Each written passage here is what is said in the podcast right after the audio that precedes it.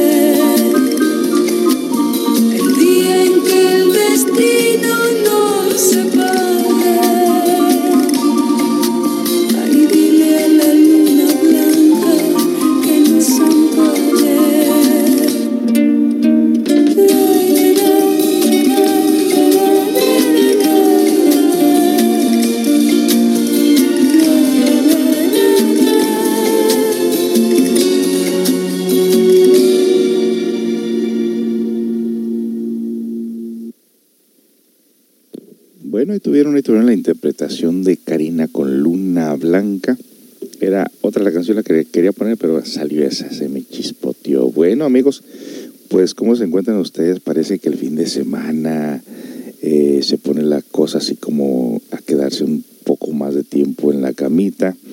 Mientras los demás duermen, yo me levanto y digo, vámonos a hacer radio porque de por sí me encanta, me encanta estar aquí transmitiéndole a ustedes pues esta programación diferente y que de gran manera nos alegra mucho nuestro corazón porque el Spotify y el Anchor, que son las plataformas de podcast, están muy, muy activas y eso nos da mucha alegría que finalmente la radio arrancó y que siga así. Están cerca de 200 audios ya en esa plataforma de diferente índole eh, con invitados, eh, Pedro Rivera, Edith Rodríguez, eh, programación de la, la hora del poder de la mujer. y bueno, hay de todo, hay muchas programaciones que hemos tenido a través de los cuatro años que estamos en esta radio y los invitamos a, a visitar esa plataforma. Usted vaya a Google, escriba Anchor Podcast una vez que se abre la página de Anchor Podcast, eh, busca Café y Cultura y ahí va a encontrar todos los temas que hemos grabado para ustedes a través de los años. O también lo puede hacer en el internet, entra también Google y pone Spotify, se abre Spotify y busca Café y Cultura y ahí encontrará todos los temas que hemos hecho a través de los años, como ya lo mencioné. Y bueno, ya todo el mundo sabe sobre lo que, lo que está pasando con la cuestión del gabinete de Donald Trump, que de pronto varios resultaron por ahí contaminados. Eh, voy a hacer mención un poco de esta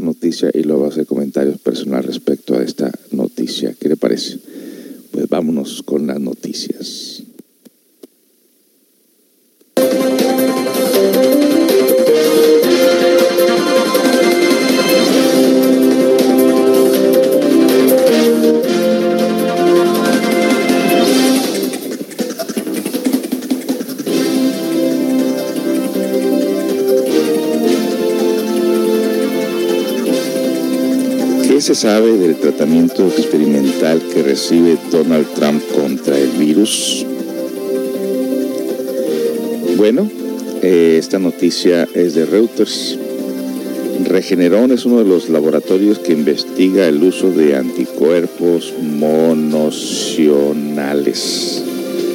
Donald Trump inició su combate contra el coronavirus con un cóctel experimental basado en anticuerpos monoclonales, perdón, no monocionales, monoclonales. Una dosis de 8 gramos de esta medicación fue administrada al presidente estadounidense de 74 años este viernes, el día de ayer. Fue internado en un hospital militar menos de 24 horas después de que se confirmara su contagio de COVID-19. ¿Qué impacto tiene, qué impacto tiene para él la elección el positivo de Trump por COVID-19 y qué otras interrogantes deja? Bueno, pues toda esta información la vamos a estar recibiendo también en las próximas noticias, en las de la televisión, todo el mundo lo sabrá. La inyección es parte de un tratamiento desarrollado por la compañía biotécnica Regeneron y fue brindada al, mandatario sin generar ningún incidente preocupante, de acuerdo al comunicado del médico presidencial Simpi Conley. El uso de anticuerpos monoclonales es considerado uno de los tratamientos más prometedores para combatir el COVID-19 y Regeneron es una de las empresas pioneras en probarlos. De acuerdo a especialistas, tiene la capacidad de utilizarse como un medicamento profiláctico de acción rápida en personas expuestas al virus Anteriormente, Anthony Fauci, el experto en enfermedades virales más conocido de Estados Unidos y líder del equipo de la Casa Blanca para combatir la pandemia, se había referido a este tratamiento como un posible puente hacia una vacuna. Es un siguiente reporte, en un siguiente reporte, ya en la noche del viernes se confirmó, se informó que el mandatario también recibió una primera dosis de fármaco antiviral Remdesivir, que antes se usó para combatir la hepatitis C y el ébola Además, la, medicación de anticuerpos, Trump empezó su proceso de recuperación tomando zinc, vitamina D, famotidina, melatonina y una aspirina diaria, informó la Casa Blanca. El comunicado señala que el presidente sufre de fatiga, pero que se encuentra de buen ánimo. Antes de ser internado, se conoció que presentaba síntomas leves de la enfermedad y que su traslado al hospital militar Walter Reed fue decidido como una medida de precaución. Ese centro de salud en las afueras de Washington, D.C. es uno de los más grandes y prestigiosos de Estados Unidos. Además, en las instalaciones médicas a las que suelen acudir los presidentes estadounidenses para sus revisiones anuales. El reporte del médico presidencial añade que la primera dama Melania Trump se sentía bien y solo presentaba dolores de cabeza y una leve tos.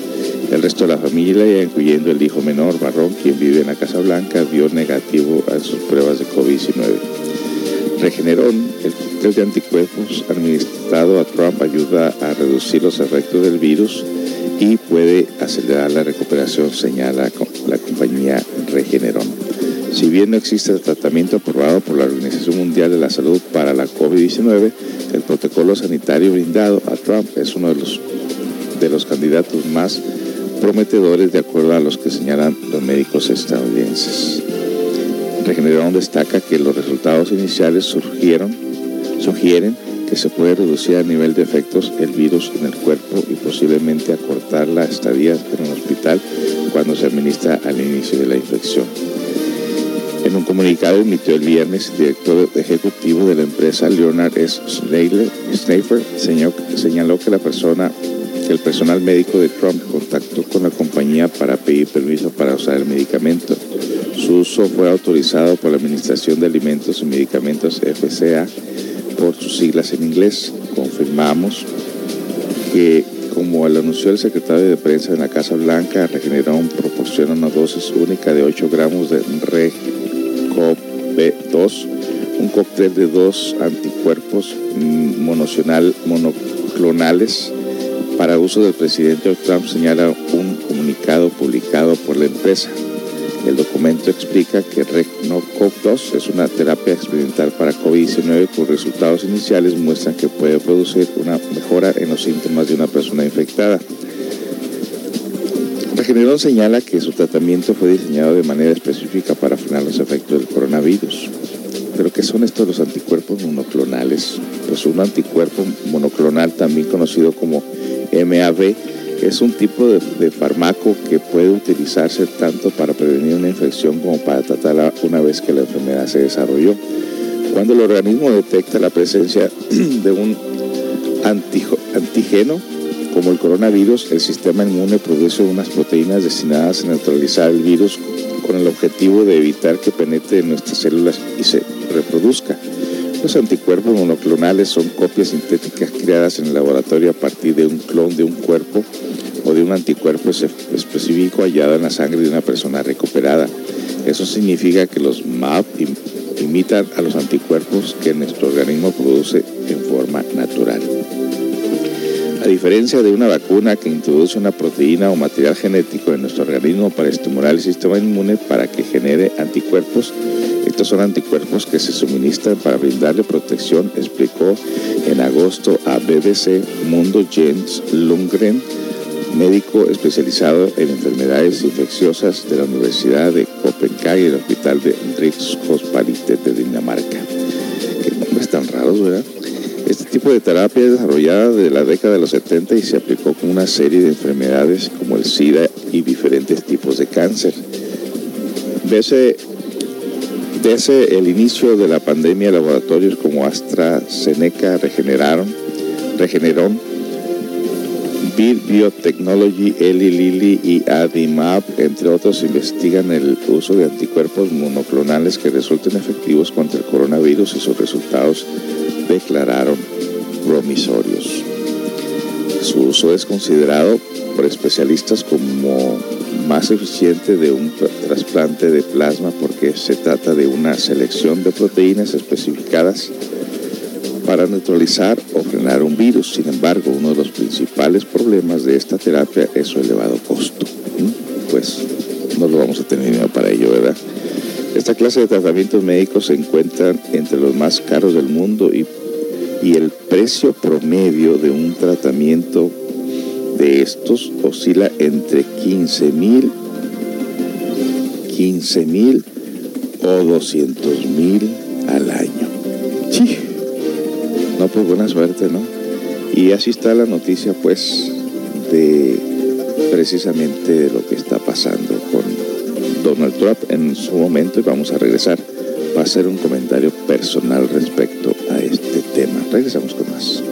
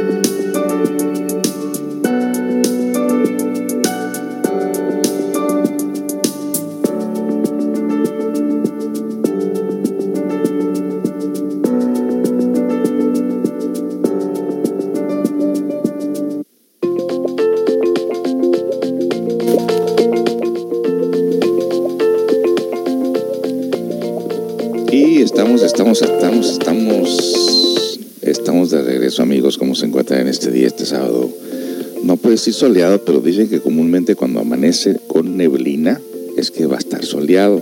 Bueno, pues yo hasta sentí gotitas de agua. Pero obviamente la naturaleza se, se está renovando con este otoño y obviamente está peleando, está peleando la contaminación del humo que se encuentra por todos lados. Qué feo, qué feo contaminar nuestro planeta, ya sea intencional o accidental. Eh, pero sí, es una gran pena que nos da a nosotros cuando hay derrames de petróleo. Por aquí, cerca de donde estamos nosotros, o no sé cuántos miles de galones de gasolina derramados por, por la calle, por, por, por ahí un incidente que hubo por ahí, no sé, en las bombas de la gasolina, no sé qué pasó exactamente. Eh, pasaba yo por una carretera, seguido olía a gas, gas no gasolina, gas. Y me recuerdo que en una ocasión inclusive hasta llamé al 911 y digo, oye, en esta área huele mucho a gas. Y no, pues este, no tenemos ningún reporte de nada, no, no está por ahí algún troque que se le esté saliendo el gas y que no sé qué me empezaba a decir. No, no hay nada de eso. Días después, una explosión. Y así, nosotros estamos tan ocupados en nuestra vida diaria que, gente se le olvida hacer su trabajo sentido común. Si algo huele mal, pues más de uno debe de reportar y que encuentren el problema, pero se encuentra ya después que vino una tragedia. ¿no? Volviendo al tema de lo de Donald Trump. Mire que en cuanto salió la noticia esta, lo primero que dijimos mi esposa y yo, creo que esta va a ser una estrategia para desviar la atención de que va perdiendo en su campaña. Creo que va a ser una, una, eh, una forma de él, una estrategia para precisamente hacer que la gente se convierta en simpatizante, utilizando la autoconsideración, utilizando de que saben la gente cómo, los gobiernos saben cómo la gente reacciona y posiblemente esto lo esté haciendo para favorecer a su campaña, hacer tantas cosas. Recuerda que los políticos son unos zorros, son unos zorros del intelecto. Y lo que a mí ya me llama la atención, inclusive lo dijeron las noticias ayer, es de que tanto que se ha burlado, tanto que ha dicho que no ocupa la máscara, tanto que ha dicho que el, virus iba a desaparecer, tanto que le hicieron eh, sus noticias virales diciendo que a lo mejor inyectándote cloro se te quita el virus. Tanta mofa que le ha hecho a todo el mundo, inclusive a, a Biden por usar máscara. Y mire, si esta noticia es real, pues ahí me, me estuvieron llegando las noticias a mi teléfono ya muy tarde de que no solamente él, sino la esposa y varios del gabinete estaban contaminados del coronavirus. ¿Será propaganda? Bueno, dicen por aquí que dicen que es mentira, eh, que no se ponía la máscara. Bueno, pues todo eso ya lo sabemos nosotros que en, efecto no hacía las cosas como tenía que hacerlas y que ha sido la mofa y la burla y el coraje de muchos. Pero no sabemos en realidad, nosotros iríamos como, como eh, sociedad seríamos los últimos en darnos cuenta realmente cuál es la verdad de todo esto. A no ser que se muera y entonces diga, ah, mira, si era cierto. No sabemos con exactitud. Lo que sí sabemos es de que esta enfermedad es real, existe y que hay que cuidarse. Eh, recientemente por ahí una persona que yo conozco, de por allá de Honduras, precisamente me había dicho que había muerto su mamá del coronavirus. O sea que sí existe, sí, es real, sí es verdadero esto. Y las noticias nos están diciendo precisamente ahora de la contaminación que hay en las escuelas, los que regresaron a clases, de los equipos de fútbol que están siendo, se están contaminando, que varios de ellos resultaron positivos al COVID-19. O sea, todo esto, no sé qué necesitamos nosotros para darnos cuenta que es una realidad y que hay que cuidarnos de gran manera por acá por el lado de, de mi esposa, por ahí los, los que yo por ahí en Baja California, pues resulta también que hace poco murió una persona que se dedicaba a poner maquillajes a las personas que también murió de, del coronavirus. O sea, ¿qué tiene que pasar como para que nosotros creamos que esto es una realidad, que esta enfermedad en verdad es algo muy extraño? Ya oyeron ustedes lo caro que va a estar ponerse la vacuna. Esto es horrible, esto es, esto es algo que se salió ya de control. Y es lo que se le criticaba y se le critica a Trump de no haber puesto manos en el asunto, está diciendo que en, Estados Unidos no iba a pasar esto y que y si pasaba se iba a ir pronto y que no sé qué, y ahí está. Vemos nosotros y la gente empieza a asustarse de que esto vaya en aumento a medida que cambien los climas y venga la, la temporada de las gripas. Decía mi papá cuando se alarmaba, dice que Dios nos agarre confesados, decía. bueno, lo que sí sé es que hay que cuidarnos de gran manera. A veces cuando vamos al mall ahí entrada por salida, el niño a veces dice, vamos a caminar para allá. No, no, no, es que este lugar no es para caminar, a lo que venimos y nos vamos. Y algo que a muchos se les hace pues triste, ¿no? De precisamente de los niños, sobre todo, que no entienden el mundo y los adultos también. Eh, pues ahora estamos, viendo que hasta los artistas que se están suicidando, imagínense. Así que, pues yo digo que hay que agarrarnos de algo, ¿verdad? Porque si nosotros estamos a la expectativa de los medios, de las noticias, y estamos nosotros desamparados de la divinidad, porque no nos conectamos con la divinidad, pues estamos realmente sin ninguna forma de protección. Y la divinidad es energía, recuerde. El espíritu es fuerza, el espíritu es energía, la ley del karma sobre todo. Hay que hacer méritos para que nosotros podamos estar eh, más tiempo en eh, vivitos y coleando, como dice por ahí, más tiempo eh, con mejor salud, que es lo que pide uno cuando se levanta en las mañanas Dios mío, gracias por este día y gracias por darme salud ya lo demás me lo, arreglo yo, ¿no? Así que vamos a regresar pues con más noticias.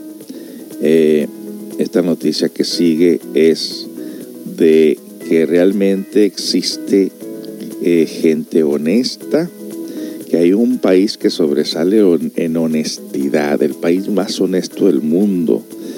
Seguramente no es México, ¿verdad? ¿Cuál cree usted que es el país más honesto del mundo? Por favor, escríbame ahí en el chat y lo regresamos pues para hablar sobre esto, porque en realidad también hay que hacer noticia a lo que vienen siendo las virtudes de un país o de las personas que son las que componen un país para también a ver si de alguna manera se nos pega algo en cuanto a esas virtudes. Regreso con más noticias eh, después de la siguiente canción. Hoy estamos poniendo música de los 60, pero si usted quiere escuchar una canción en específico, pídala y con mucho gusto se la ponemos. Regresamos con más.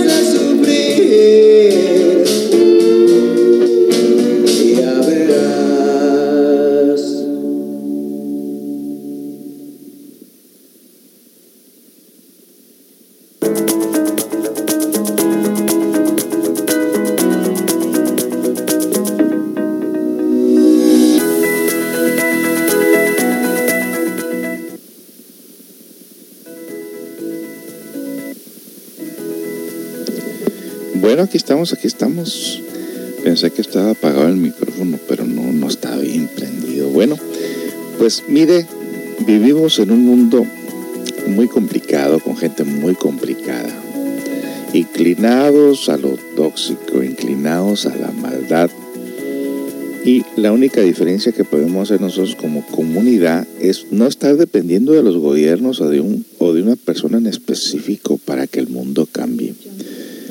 El mundo cambia cuando nosotros cambiamos en forma individual. No hay de otra. Y la manera que se hace esto es, por ejemplo, no contribuir a la maldad, no colaborar con el delito, hacer lo que se tiene que hacer, ser justos, ser honestos, ser sinceros. Eh, si estamos nosotros involucrados con gente tóxica, y mire que yo crecí en Los Ángeles, California, y en una cuadra, eh, borrachos. En otra cuadra, violentos. En otro lugar, ladrones. En otro lugar, esto y aquello, ¿no? O sea, gente sin valores. Desafortunadamente, cuando nos dedicamos solamente al materialismo y no procuramos nuestros valores internos, estos no van a crecer por sí solos. Se dice que hay que inculcar, hay que encaminar a los niños, hay que encaminarles sus mentes a, a, la procreación y al desarrollo de sus valores internos.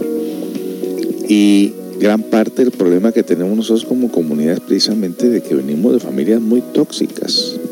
En el desarrollo de nuestra personalidad, de nuestra mente, de nuestros sentidos, venimos absorbiendo un sinnúmero de comportamientos tóxicos de la gente.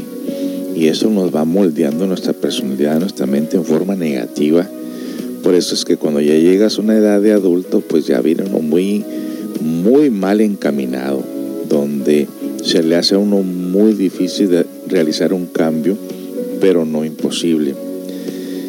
Este país, nadie me dijo nada, este país, eh, después de haber sufrido tremendas guerras,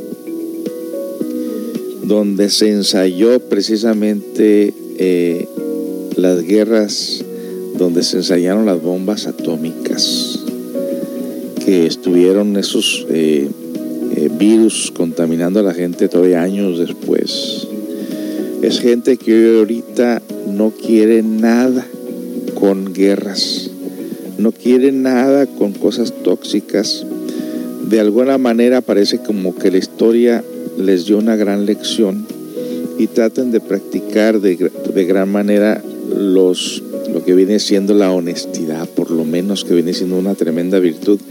Imagínense que si usted llegase a perder su teléfono en un lugar público y como, como dijera por ahí mi primo Mario, no sé si está escuchando en una ocasión por ahí, en Guadalajara, visitando Guadalajara, se me quedó el teléfono en el Uber, perdón, en el taxi.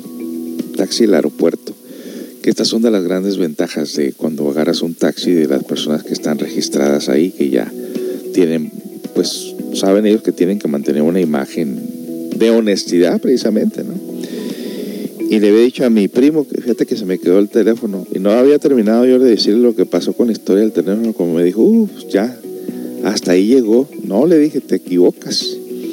Resulta que nos había dado una tarjeta el taxista y en esa tarjeta, pues obviamente su número de teléfono y se le habló. Y aunque eran deshoras de la madrugada, dijo, mira, si lo encontré, aquí está, déjame hago este viaje y, te lo, y voy y te lo llevo. Imagínese, ¿no? Yo mi teléfono hasta lo estaba todavía pagando. Es más, apenas terminé de pagarlo porque lo tenían pagos. Y pues que me lo trae, obviamente que le dimos una buena propina. Posiblemente era parte de su responsabilidad. Eh, de, lo que la aseguranza que le dan al cliente cuando pide el servicio del taxi, pero de todos modos sabemos que a los taxistas no les pagan mucho. Y pues les dimos una pequeña donación de gratitud por haber regresado el teléfono, que es de por sí, híjole, un dolor de cabeza porque los teléfonos pues hoy en día ahí traes tus contactos, traes tu información personal, eh, lo usas para negocio y todas esas cosas. Pues qué gran descanso cuando una persona practica la honestidad. Y sí, efectivamente trajo el teléfono. Y aquí lo tengo todavía. Entonces este país sobresale y se acomoda en una como de las mejores noticias que puede haber, que todo el mundo quiere tener estas noticias en sus plataformas. Y le llama la herencia budista el país más honesto del mundo, que lleva a que la mayoría de los objetos robados en Japón se devuelvan a sus dueños y a veces eh, en el mismo día. Esta es una cultura o está en sus genes. ¡Wow! Tocó los genes.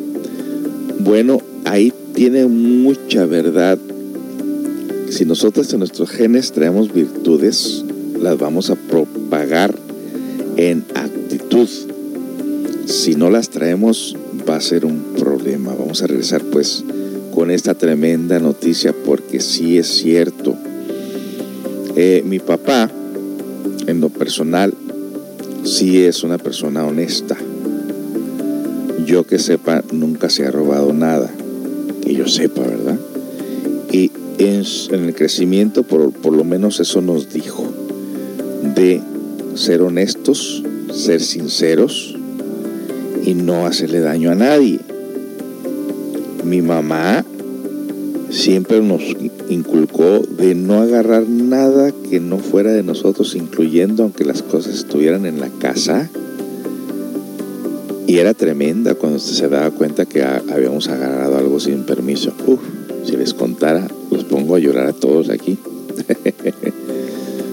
Pero la honestidad, hoy en día va a sobresalir esta virtud de practicar la honestidad. Y continuamos con esta noticia de Japón después de la siguiente canción. No se vayan, que esto apenas está poniendo muy bueno. Y esto consideramos que es desayuno para nuestro cerebro. Ya regreso con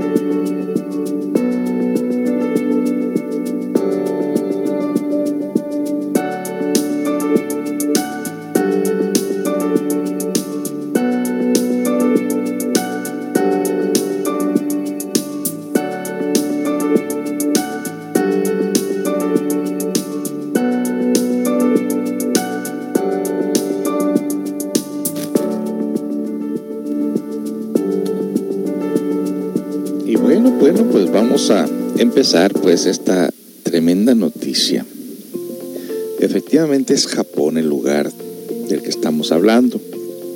Nos dice esta noticia, cada vez que aparece en un medio de comunicación un nuevo caso de corrupción, alguien pretende ponerse el primero en una, en una cola o simplemente llevarse un producto sin pagar de un hotel. Todo el mundo suspira y achaca el problema a la picaresca española tan arraigada en nuestros genes. Un subgénero, estrella del siglo de oro, sirve para explicar cómo se comporta toda una sociedad, iba a decir, toda una sociedad presuntamente de una manera poco honesta o quizás por ello nos llaman tanto la atención pequeños detalles que observamos. Permítame aquí, se me desconectó esto.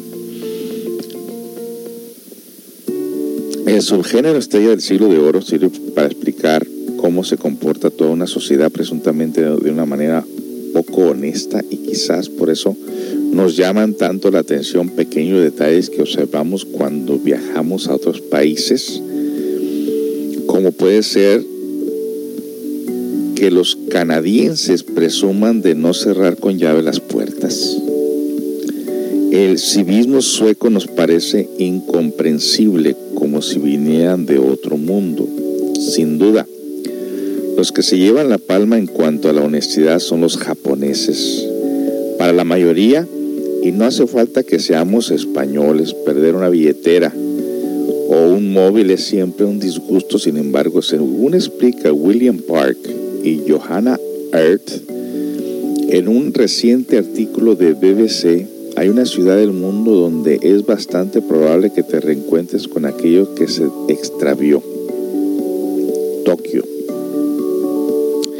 Los artículos perdidos del Koban, y no es algo fácil teniendo en cuenta que en la megalópolis, megalópolis japonesa, esa por donde personajes como los de Lost in Translation o el protagonista de Tokyo Blues y Murakami parecían perderse sin llegar nunca a encontrarse.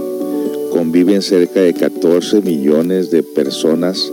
Haciendo un cálculo rápido, millones de artículos se separan de sus dueños a lo largo del año y sin embargo en el 2018 la Policía Metropolitana de Tokio devolvió a sus propietarios el 83% de los teléfonos móviles extraviados y el 65% de las carteras, a menudo el mismo día.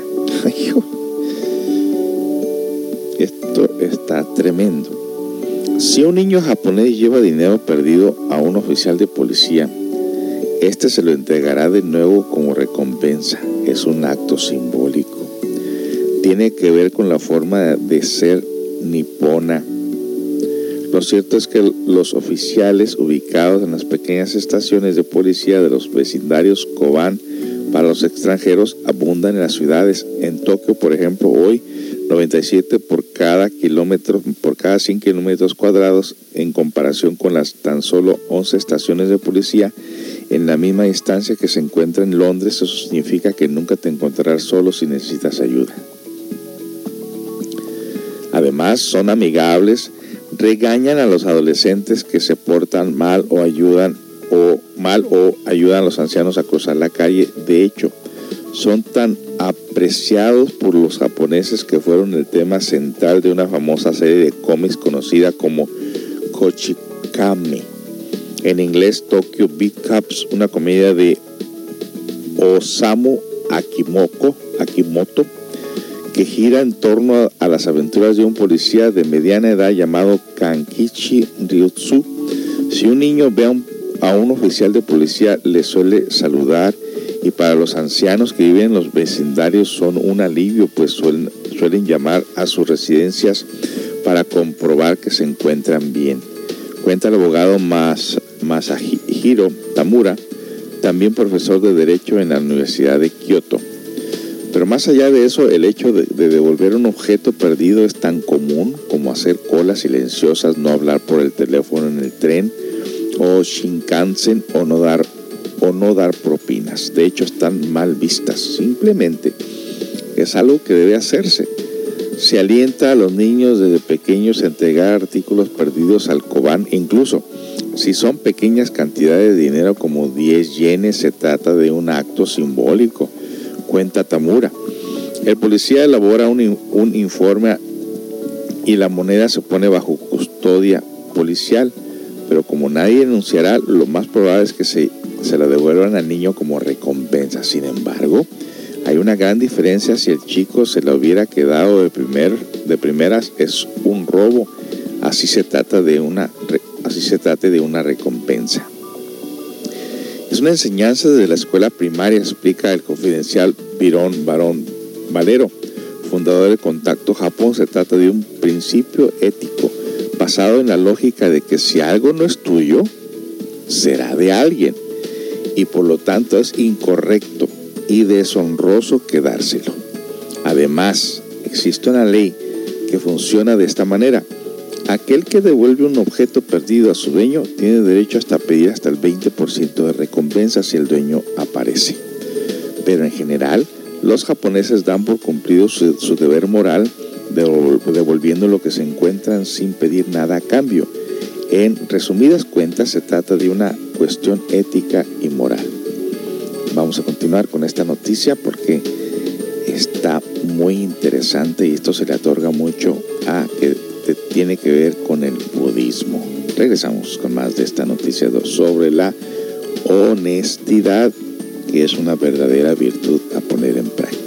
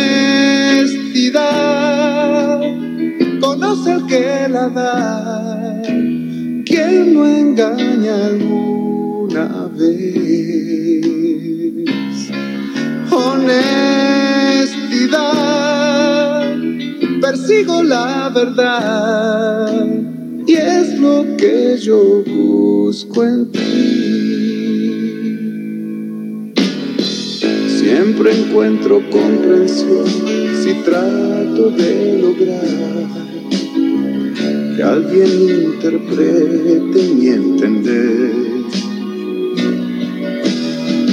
Solo quiero la verdad y así simplificar. Porque tan solo busco honestidad. Honestidad. Conocer que la da. Engaña alguna vez. Honestidad persigo la verdad y es lo que yo busco en ti.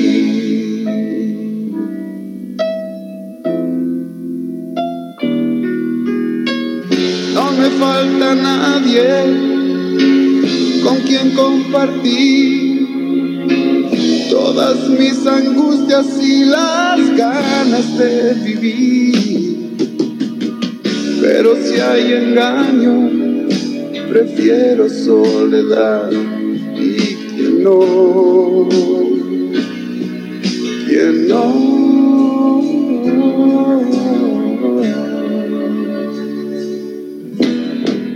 Siempre encuentro comprensión si trato de lograr que alguien interprete mi entender Yo solo quiero la verdad y así simplificar, porque tan solo busco honestidad.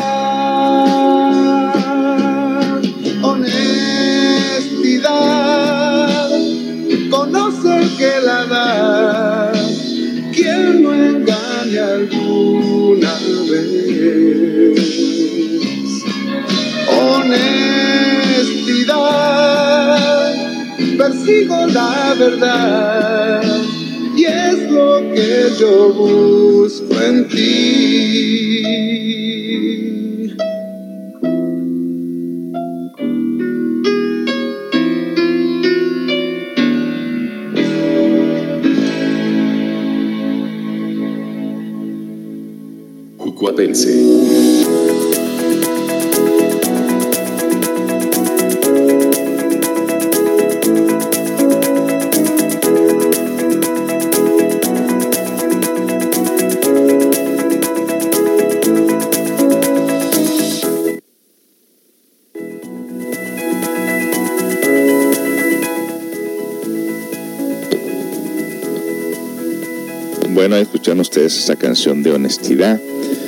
Es una canción en inglés, pues ahora traducida al español. La honestidad. Qué interesante tema y continuamos. Pues qué bonito así se practicara esto, ¿verdad? En todas partes del mundo. El culpable es el budismo, dicen. Sin embargo, hay un dato curioso. Los paraguas no suelen recuperarse con tanta facilidad como otros objetos mucho más valiosos de los 338 mil entregados a la Oficina de Objetos Perdidos en Tokio en el 2018. Solo el 1% volvió con sus propietarios y sorprendentemente la gran mayoría fueron reclamados, aunque realmente en las tiendas de conveniencia pueden encontrarse y en un precio tan bajo que da igual si los pierdes o no. No tiene nada que ver con la honestidad, aseguran los periodistas de BBC. De hecho, hace 10 o 20 años, hace 10 o 20 años, era bastante normal que los médicos ocultaran el diagnóstico de sus pacientes y solo le decían a su familia directa. En otras palabras, como sucede en la, en la trama de la reciente película de The Farewell, china, no japonesa, el enfermo no sabía que tenía cáncer, sin embargo, este dato lo conocían todos sus familiares. Esta supuesta honestidad nipona viene condicionada por un miedo que deriva de las creencias budistas en la reencarnación. Ah, esto se va a poner rico. Los occidentales se sorprenden al escucharlo, pero las motivaciones detrás de esta supuesta honestidad son mucho más complejas y están arraigadas a la sociedad japonesa. Están condicionadas por un miedo que deriva de las creencias budistas en la reencarnación, a pesar de que muchos ciudadanos nipones no se identifican con una religión organizada, sí que conservan las prácticas populares sintoístas y budistas que hacen énfasis en la existencia espiritual más allá de la muerte. Explican algo parecido al famoso sentimiento de culpa, herencia ideológica judeocristiana, pero con un pero, mientras que nosotros como sociedad católica podemos confesarnos del mal que hagamos, los budistas no pueden hacer eso. Dos desgracias ocurridas en el 2011 enseñan sobre la psique japonesa. Durante el tsunami que azotó el país en el 2011, muchas personas quedaron sin hogar, comida o agua. La gente se esforzó en ayudarse mutuamente, enseñando con ello el precepto budista de Ganam o Gaman, similar a la paciencia o la resistencia. Piensa en los demás antes que en ti. Fukushima dio muestras de otro fascinante comportamiento del ser humano, el concepto Ito Nome, el ojo social. Se produjeron robos cuando el área estuvo cerrada debido eh, a la alta radiación, justamente porque no había nadie que pudiera ver que, que sucedieran. La visión colectiva y de pertenencia al grupo asiática frente al egoísmo occidental es la que propicia que devuelven los objetos robados. En términos generales, la conclusión quizá tenga que ver con nuestra manera de comportarnos frente al grupo. Las personas que en el este de Asia comparten rasgos colectivistas, priorizan a los demás y participan en comportamientos eh, de, de benefician al grupo, que benefician al grupo igual que los suecos tienen grabada a fuego en la piel su ley de Hante que apela a un comportamiento típicamente escandinavo, donde se piensa más en el grupo y se, se retrata negativamente la vanidad. Los occidentales, por otro lado, tienen rasgos más individualistas, a menudo motivados egoístamente. No se trata de cuál es mejor o peor, pues la visión colectivista y de pertenencia al grupo exacerbada en exceso podría explicar sociológicamente la multitud de suicidios en los países asiáticos. Simplemente es una manera de explicar la abundancia de agentes de policía y las tradiciones culturales que incitan a las personas a pensar primero en los demás a la hora de devolver un objeto robado, siempre y cuando no sea un paraguas claro. Y ahí termina esta noticia. Noticia Y hay un montón de comentarios que en breve vamos a leerles. ¿Usted qué piensa sobre esto? Nos interesaría que compartiera con nosotros sus reflexiones referente a este tema de la honestidad. ¿Usted practica la honestidad? ¿De qué manera la practica?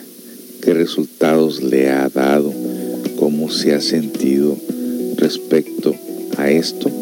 Bueno, pues ahí tiene el live chat para que comparta con nosotros. Regresamos con más.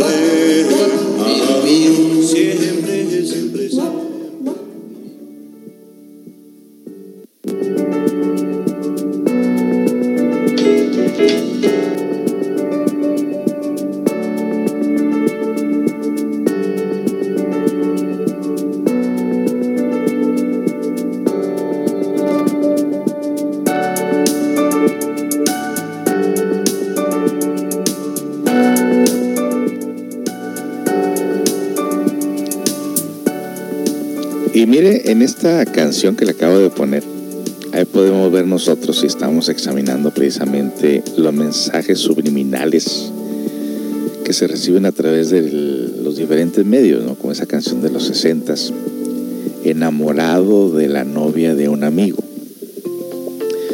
Y la, la hacen una canción, obviamente. Y esto pues implica realmente una serie de desorden ¿no? psicológico eh, hablando de lo que no es tuyo y lo que no te pertenece en cuanto a cosas materiales, ahora imagínate por un momento dado en personas.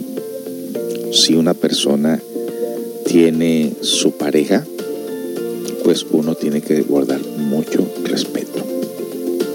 Una de las cosas que sobresalen en los nativos americanos es el respeto y sobre, sobre todo el respeto a las personas mayores. Guardan respeto a sus padres, a los ancianos, algo que nosotros quizás nos hace falta mucho inculcar y precisamente por falta de propaganda sobre los valores es que la gente está recibiendo información tóxica de los tóxicos, información negativa de los que causan problemas. Entonces, para contrarrestar el virus de la lepra psicológica, pues uno tiene que contrarrestar eso de igual manera promoviendo lo que viene siendo los valores de la honestidad en todo caso, respeto. Siempre debe haber respeto. Dicen que el respeto te lo ganas. Yo digo que el respeto tiene que estar sobre todo en todo. Más cuando se trata de una persona que no te pertenece, porque en realidad no nos pertenece nada, no nos pertenece eh, nada de lo que tenemos, ni los hijos, ni la pareja, ni nada. Por lo tanto, tenemos que respetar, agradecer y aprovechar esa estadía, ese acompañamiento que tienen los perritos, las plantas, los familiares, aprovechar para el crecimiento interior. Porque en cuanto exista un choque psicológico contra una persona, tenemos la oportunidad de rectificar y darnos cuenta qué es lo que nos cala, qué es lo que nos duele. Posiblemente no somos muy pacientes, posiblemente no sabemos convivir con otras personas, posiblemente somos tan engreídos, tan orgullosos, tan vanidosos, que pensamos que la gente nos tiene que rendir culto y no es así. Tenemos que saber convivir con las demás personas en sus diferentes niveles. Aquí dice alguien por aquí, hay mucha gente ratera no honesta. ¿Y cuánto dolor causa, no es cierto? Bueno, hay que hacer la diferencia entre nosotros. Dice alguien por aquí en los comentarios del tema que acabamos de leer. Honrado es a alguien que no se queda con algo que no sea suyo ni se aprovecha de un cargo para enriquecerse. Ay, En Latinoamérica, sobre todo en nuestros países latinos, en México, hablando específicamente, cuando una persona tiene un puesto en la política, cree que todo mundo debe rendirle culto cuando en realidad son servidores de la gente, como lo dice Obrador, ¿no? Somos servidores públicos, debemos de ayudar a los pueblos, somos del pueblo. Si hay corrupción, no puede haber un cambio en, nuestro, en nuestro gobierno, ¿no? En todo caso, empezamos principalmente por las cabezas. Y también volviendo esa idea a lo que viene siendo nuestra propia casa. En la casa no debe de existir el negocio de cosas que son ilícitas. No debe haber cosas robadas. Imagínate un papá que sale a robar. Todavía por ahí dijo uno por ahí, no, pues es que no me quedaba de otra. Mi, mi familia tiene hambre. Pero ya cuando se hace el hábito de estar eh, robando, eh, a otras personas, ya se hace el hábito precisamente porque se desarrolla esa maldad en el interior que digamos cuando llegas al nivel de rapto, secuestro, asesinato, pues eso eh, se inició de alguna manera por algo insignificante y luego se convirtió en algo muy significante y muy doloroso. Honesto podríamos decir que es alguien que antepone la verdad sobre todo. Sí, y no. Porque, por ejemplo, si unos pandilleros andan buscando a una persona para dañarla, fíjense el ejemplo que le voy a poner, y hay un tema muy interesante de cómo poner las virtudes donde deben de estar. En esto se trata de concientizar. Vamos al caso que unos pandilleros andan buscando a alguien que se les escapó para matarlo. Tú sabes, tú viste correr esa persona y se escondió y te preguntan, ¿viste a una persona que pasó por aquí? Y tú quieres practicar la honestidad, la sinceridad. Y dices, sí, ahí está. Y van y lo matan por tu culpa. O le hacen algún daño. Dicen que hasta ahí, hasta ahí te va a tocar también a ti un tremendo karma en todo caso. Por andar este, utilizando supuestamente una virtud artificiosa porque las virtudes llevan conciencia, ¿eh? no se trata de ser bueno, se trata de ser consciente. En todo caso, si tú en ese momento, pues, eh, dices, ahí está, y lo matan, será por tu culpa. De gran manera por tu culpa porque tú lo entregaste, haz de cuenta, ¿no? Entonces debemos ubicar los valores donde deben de estar. Dicen por aquí, aquí debería haberse más, hablarse más de honradez la honradez nipona más que de honestidad. Dice, seguramente este mal traducido el artículo copiado de otro medio, ya que en inglés honesty es lo mismo que honrado y honesto, pero nuestra lengua es más rica y precisa. dice otro, el sentimiento de culpa no es una herencia judeo-cristiana, es algo natural en el hombre, como demuestras, como demuestra precisamente que los japoneses lo tengan y que lo tengan todas las culturas. Dice alguien por aquí, ojalá se nos pudiese pegar esas cosas buenas de la cultura nipona a todos, desde los políticos hasta los niños. Eh, estaciones de policía, en serio, dicen por ahí. Traducir bien, anda station, stations en inglés, estaciones o estación, ok, a ver, lo de menos. La gente a veces del intelectual por un punto y coma pierde el sentido de la oración o de la frase. Entonces, ¿Por qué una virtud fuera del lugar es mala? Ah, pues vamos a hablar de eso después de la siguiente canción. ¿Cómo está eso que una virtud fuera del lugar es mala? Bueno, ya les puse una breve explicación de lo que viene siendo las virtudes ubicadas en forma consciente. Así que nos vamos con otra canción y regresamos pues con estos temas. Hoy es el Día de la Honestidad, no que se celebra internacionalmente, pero así aquí en Café y Cultura. Regresamos.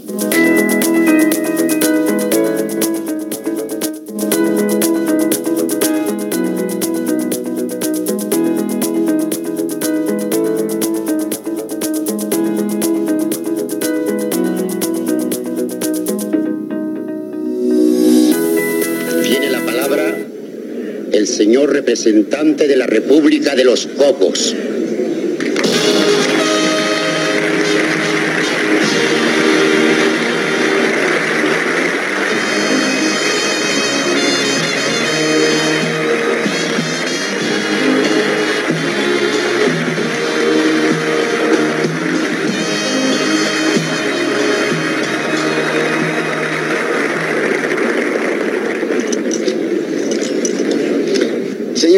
Ministro, señor ministro de Relaciones Exteriores, señor secretario general de la Asamblea, señores representantes, estimados colegas y amigos. Me ha tocado en suerte ser el último orador, cosa que me da mucho gusto, porque como quien dice, así me los agarro cansados. Sin embargo, sé que a pesar de la insignificancia de mi país, que no tiene poderío militar, ni político, ni económico, ni mucho menos atómico, todos ustedes esperan con interés mis palabras, ya que de mi voto depende el triunfo de los verdes o de los colorados. Señores representantes, estamos pasando un momento crucial en que la humanidad se enfrenta ante la misma humanidad. Estamos viviendo un momento histórico en que el hombre científica e intelectualmente es un gigante, pero moralmente es un pigmeo. La opinión mundial está tan profundamente dividida en dos bandos aparentemente irreconciliables que se ha dado el singular caso de que un solo voto el voto de un país débil y pequeño puede hacer que la balanza se cargue de un lado o se cargue de otro lado. Estamos, como quien dice, en una gran báscula, con un platillo ocupado por los verdes y con otro platillo ocupado por los colorados. Y ahora llego yo, que soy de peso pluma, como quien dice, y según donde yo me coloque, de ese lado seguirá la balanza. Háganme favor. ¿Y no creen ustedes que es mucha responsabilidad para un solo ciudadano? Porque además, no considero justo que la mitad de la humanidad sea la que fuere quede condenada a vivir bajo un régimen político y económico que no es de su agrado, solamente porque un frívolo embajador haya votado o lo hayan hecho votar en un sentido o en otro. Por eso yo, el que les habla, su amigo, yo, no votaré por ninguno de los dos bandos.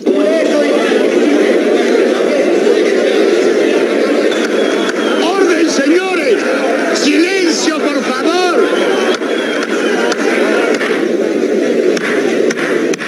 ¡Orden, señores! ¡Orden!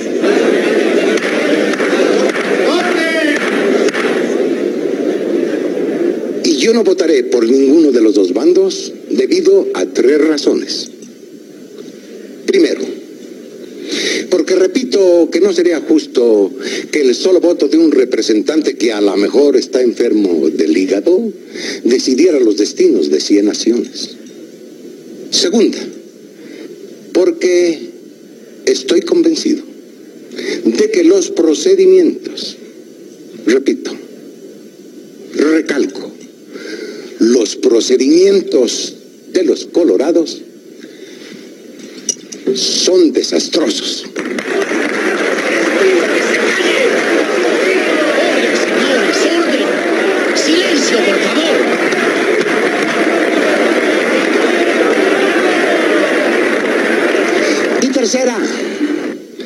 Estoy convencido de que los procedimientos de los verdes tampoco son de lo más bondadoso que digamos. ¡Orden, señores! ¡Orden! Y si no se callan de plano, yo ya no sigo y se van a quedar con la tentación de saber lo que tenía que decirles. Señor secretario, échele al martillo, pues ya arma un relajo aquí. ¡Silencio, por favor! Insisto que hablo de procedimientos y no de ideas ni de doctrinas. Para mí, todas las ideas son respetables, aunque sean ideitas o ideotas, y aunque no esté de acuerdo con ellas. Lo que piensa ese señor, o ese otro señor, o ese señor, o ese de allá de bigotitos que no piensa nada porque ya se nos durmió, eso no impide que todos nosotros seamos muy buenos amigos. Todos creemos que nuestra manera de ser, nuestra manera de vivir, nuestra manera de pensar y hasta nuestro modito de andar son los mejores. Y a chaleco tratamos de imponérselo a los demás. Y si no los aceptan, decimos que son unos tales por cuales y ratito andamos a la greña. ¿Ustedes creen que eso está bien? Tan fácil que sería la existencia si tan solo respetásemos el modo de vivir de cada quien. Hace 100 años ya lo dijo una de las figuras más humildes, pero más grandes de nuestro continente. El respeto al derecho ajeno es la paz.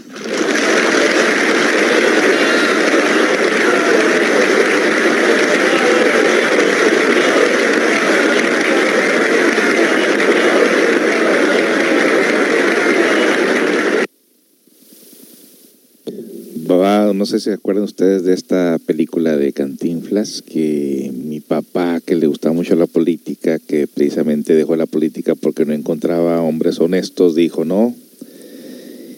Y esa película de su excelencia eh, le encantó, le encantó, le encantó a mi papá. Y bueno, este discurso está muy interesante, lo vamos a escuchar en breve, en la parte, la segunda parte final de esto. Y vamos a leer lo que nos están diciendo aquí en sus comentarios en el live chat.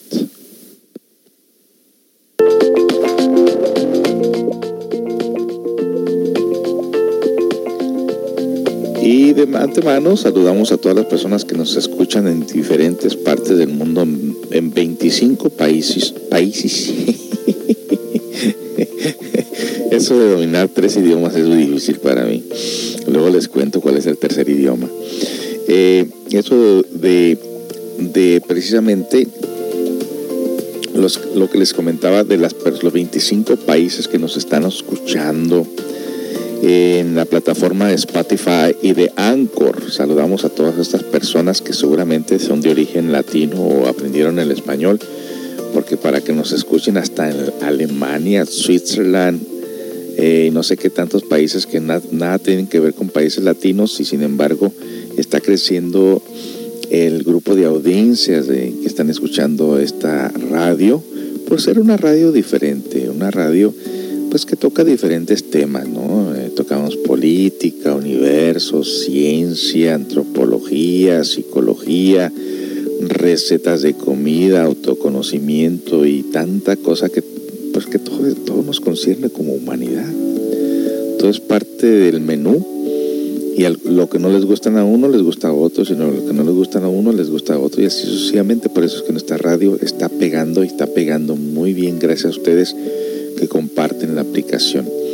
Y bueno, eh, nosotros somos una organización no lucrativa que nos dedicamos precisamente a la mejoría de la humanidad que se deje, compartiendo con ustedes la diferente herramienta del autoconocimiento para que logre usted realmente su auténtica felicidad aquí en este plano y planos superiores. Todo comienza desde el mundo físico.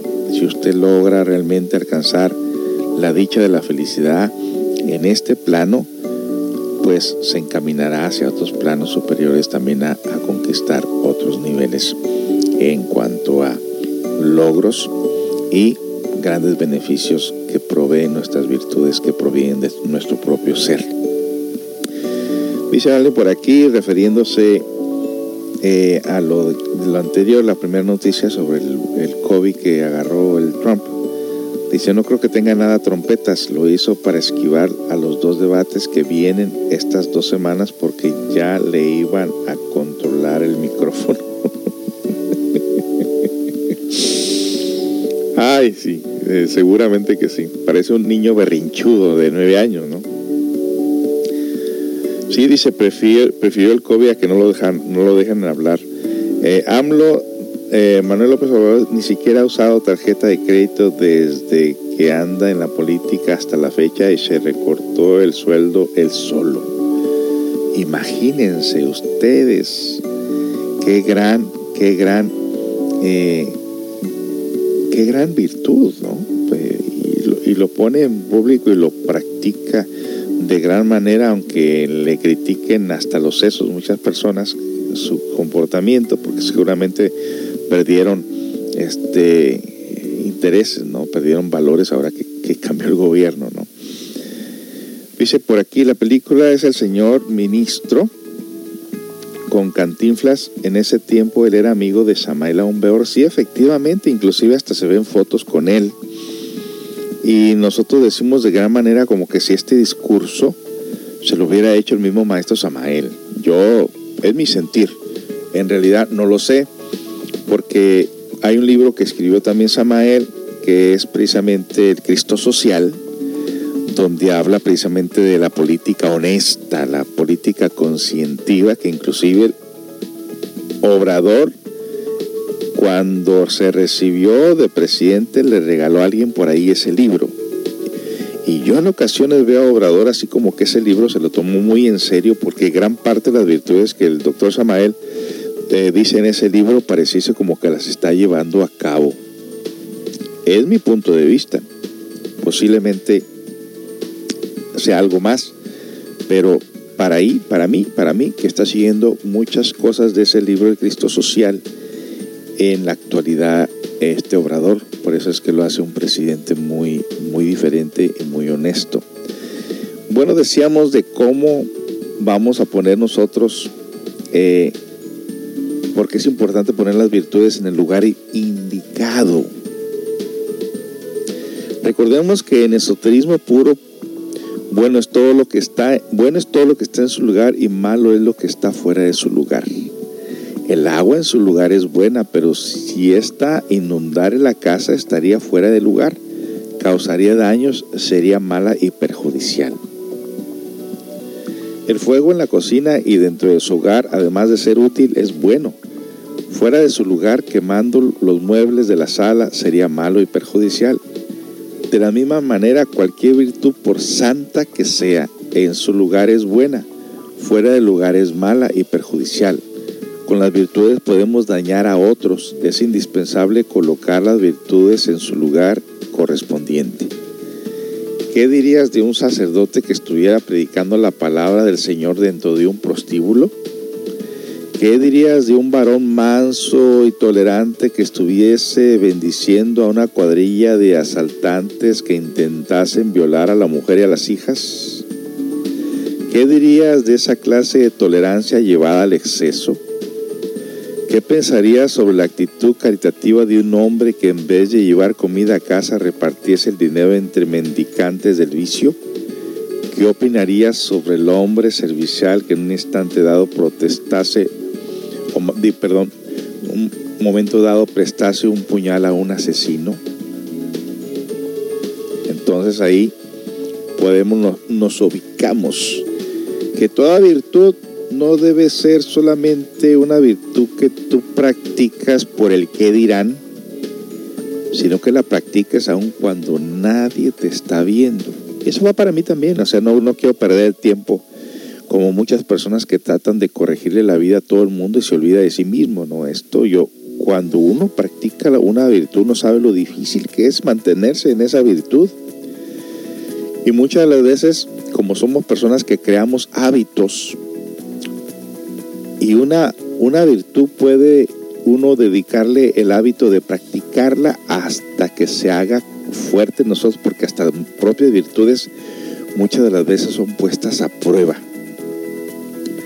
Si la virtud sobresale y vence la parte opuesta, entonces se convierte en una virtud consciente. Y es de lo que se trata precisamente esto que estamos eh, diciendo en esta ocasión. Bueno, eh, vámonos con otra parte del discurso de Cantinflas, eh, terminarlo y luego regresamos con una canción. ¿Qué opina usted del tema? A mí me hacen temas muy interesantes. Yo, de hecho, cuando termino la grabación, lo subo a la plataforma de, del podcast y lo escucho como, como espectador, como audiencia y digo, wow, qué buenos mensajes nos están dando para ponerlos en práctica. Regresamos después del, del discurso de esta película que dicen que el nombre es El Ministro.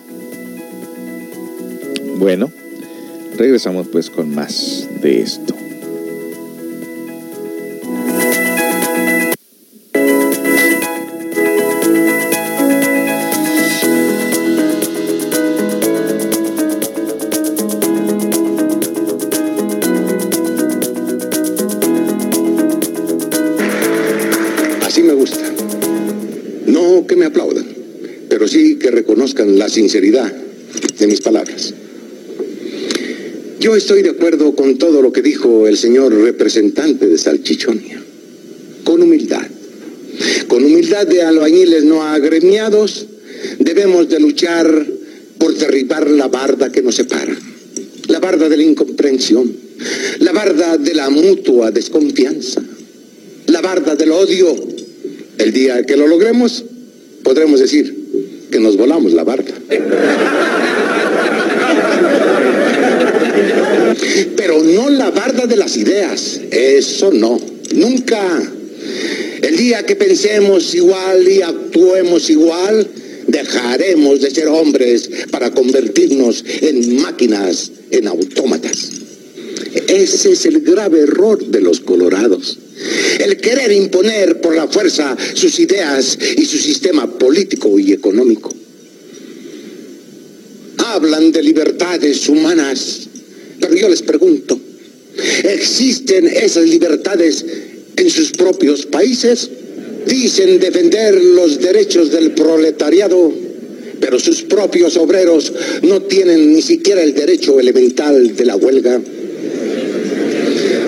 hablan de la cultura universal al alcance de las masas, pero encarcelan a sus escritores porque se atreven a decir la verdad.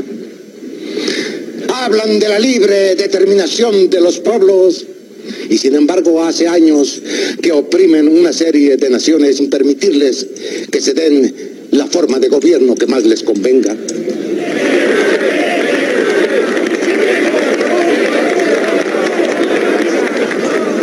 ¿Cómo podemos votar por un sistema que habla de dignidad y acto seguido atropella lo más sagrado de la dignidad humana?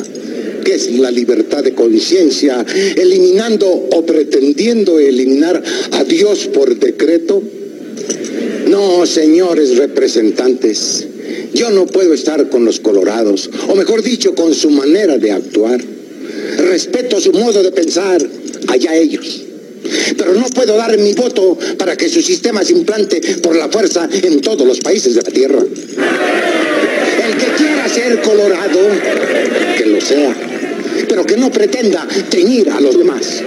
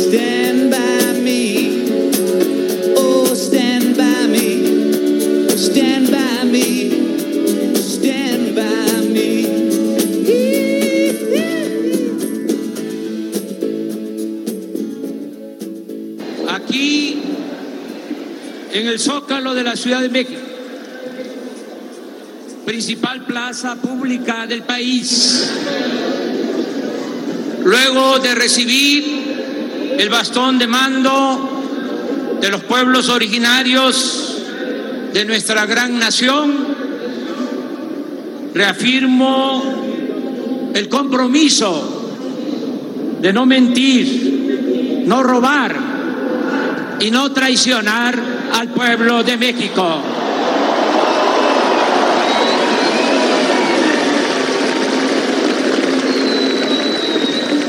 Hoy hablé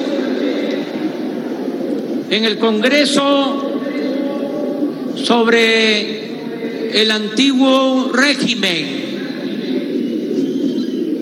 y también de la nueva política que llevaremos a cabo para hacer realidad la cuarta transformación de la vida pública de nuestro país. Ahora quiero expresar lo que ya hemos hecho y estamos por iniciar lo que bien podríamos llamar una modernidad forjada desde abajo y para todos. Después de la purificación a la investidura presidencial por los pueblos indígenas de México, diría, para resumir en una frase lo que buscamos, lo que anhelamos, la purificación de la vida pública de México.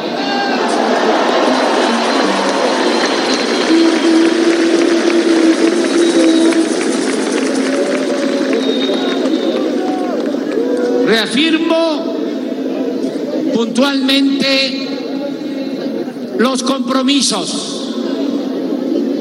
En primer lugar, vamos a darle atención especial a los pueblos indígenas de México. Es una ignominia, una vergüenza que nuestros pueblos originarios vivan desde hace siglos bajo la opresión y el racismo, con la pobreza y la marginación a cuestas. Por eso, todos los programas del gobierno tendrán como población preferente a los pueblos indígenas de las diversas culturas del país.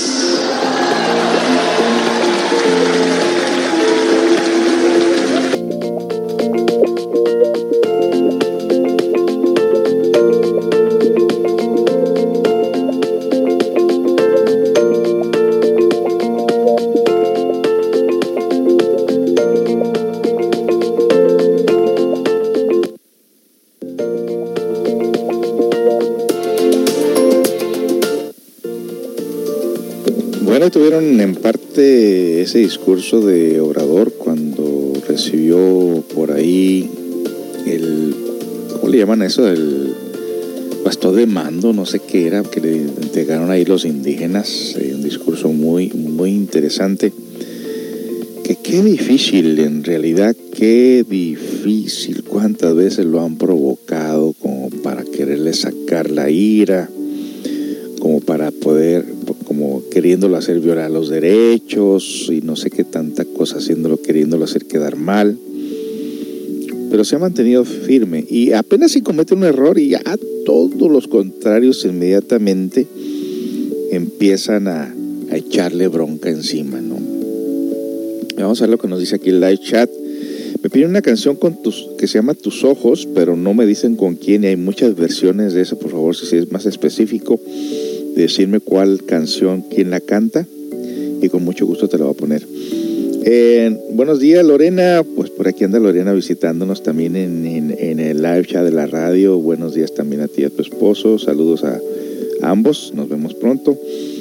Eh, ¿Qué opina usted, José, del primer debate de Estados Unidos? Ah, entre Biden y Trump. Mi opinión personal es, primero, hay dos o tres cositas por ahí que tiene buenas Trump.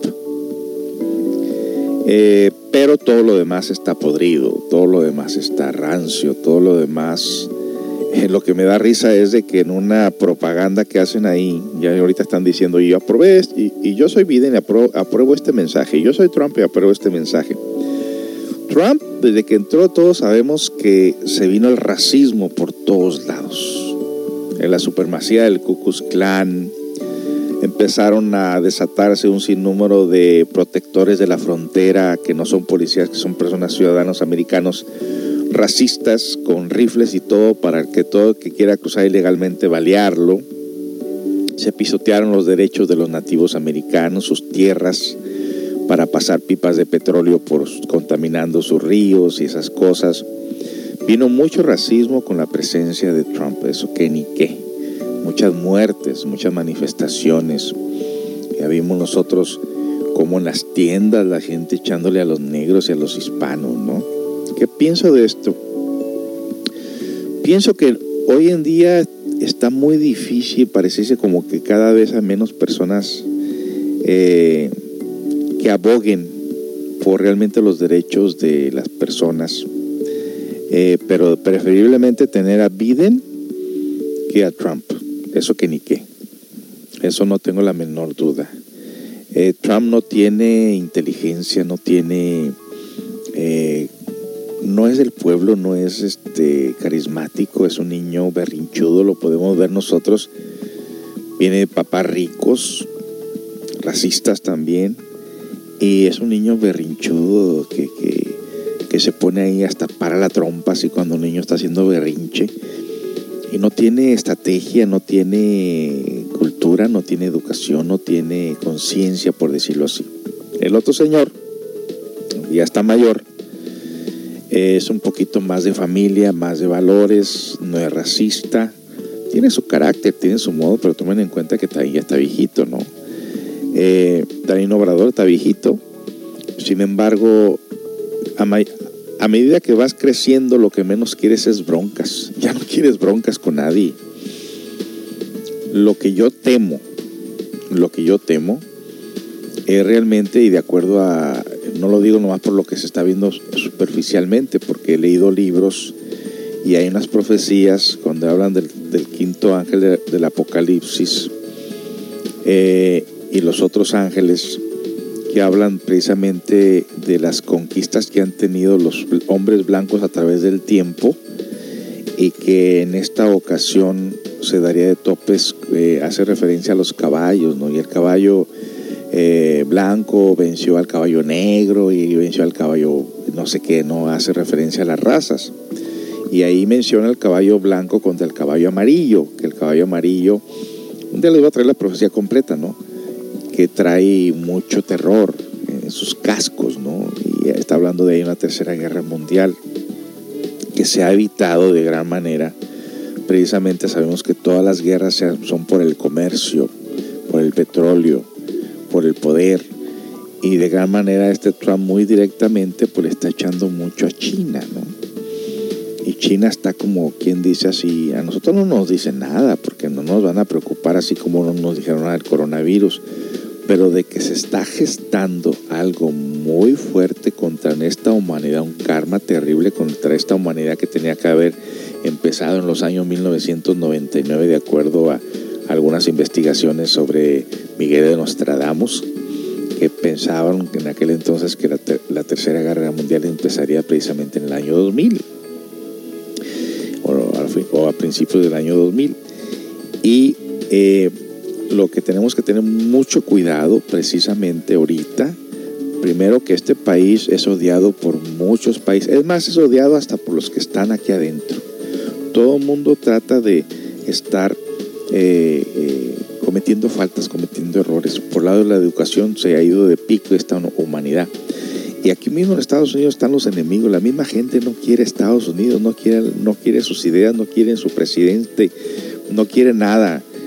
Eh, nosotros mismos nos estamos autodestruyendo. Entonces ahora imagínense ponernos en bronca con otro país como China, pues no la tenemos de ganar con, por ningún lado. Nadie ganaría una tercera guerra mundial porque esta sería atómica, biológica, química. Se contaminaría todo. Si ahorita estamos viendo la contaminación por los, los, incendios de los bosques, usted imagínese estar contaminando nuestra atmósfera, nuestro oxígeno con bombas microbianas, pues no, ese será el acabose, ¿no cree? Por lo tanto, si hubiera sido ya por Trump, ya hubieran empezado una guerra. Pero debido a que el gabinete y los demócratas y todo el, todo el conjunto de personas ahí lo detienen, lo detienen, lo detienen, no lo, no lo dejan que, que dejes eh, eh, llevar a cabo sus ideas negativas, porque es un señor muy, muy tóxico, muy negativo, ¿no? Ese es mi punto de vista, que la perdió Trump, obviamente la perdió, por eso ahora dice que tiene el coronavirus, y supuestamente el 15 de octubre de este mes tenía que haber otro, otro debate. Quién sabe si podrá estar ahí, no se sabe. Pero recuerde que a nosotros solamente nos dan a tole con el dedo, nos dicen una cosa, pero ellos tienen sus planes malévolos. Muchas de las veces no sé qué va a resultar. Y bueno, eh, esa es mi opinión. Vámonos pues con algo más y regresamos pues con más de este tema tan interesante que lo vamos a, vamos a estar aquí con ustedes hasta las once y media de la mañana.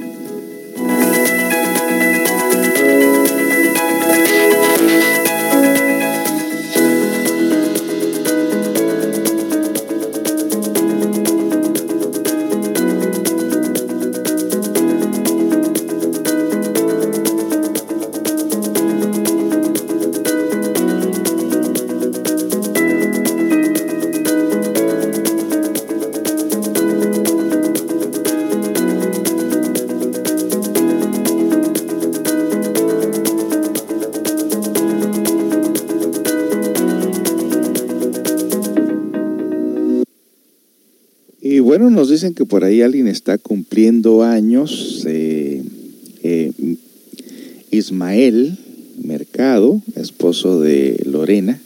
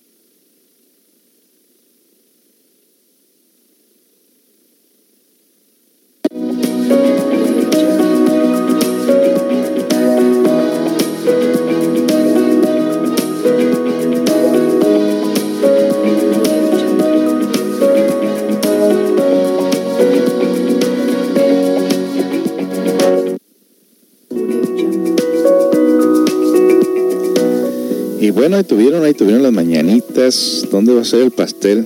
Va a ser un, pastel virtual. Van a mandar fotos todos para que lo disfrutemos con los puros ojos. bueno, pues felicidades, felicidades. ¿Cuántos? ¿38? No sé. Dice que no cumplimos años, más bien los perdemos. Yo ya perdí muchos años. Y bueno, pues así está entre política y política. Eh, ¿Qué se necesita dentro de la política? Todos sabemos que son unos zorros del intelecto. El mundo cada vez más de cabeza, las personas quieren cada vez más garantías, más derechos para violar la ley de la naturaleza. Eh, ¿Qué necesitan? Nosotros vemos, por ejemplo, los que podemos ir a, dos lugares. Los que podemos ir a Latinoamérica, México, o los que las personas que de Colombia, donde quiera que ustedes vayan. Eh, ¿Qué ha hecho de cambios a, a favor la política? Si sabemos que todo se ha convertido en una corrupción. Depende de nosotros los ciudadanos hacer cambios hacer modificaciones. Y uno de estos es la, precisamente practicar la honestidad. Si las personas son unas ratas, si las personas son unas ladrones, pues no, lo, no hagamos eso nosotros, o sea, es nuestra opción en todo caso. Y vuelvo al punto y vuelvo a rectificar lo siguiente. Si el hombre solamente procura las cosas materiales, y las cosas espirituales las toma solamente como una simple creencia y no las lleva a la práctica, no va a haber ningún cambio, no va a haber ninguna modificación.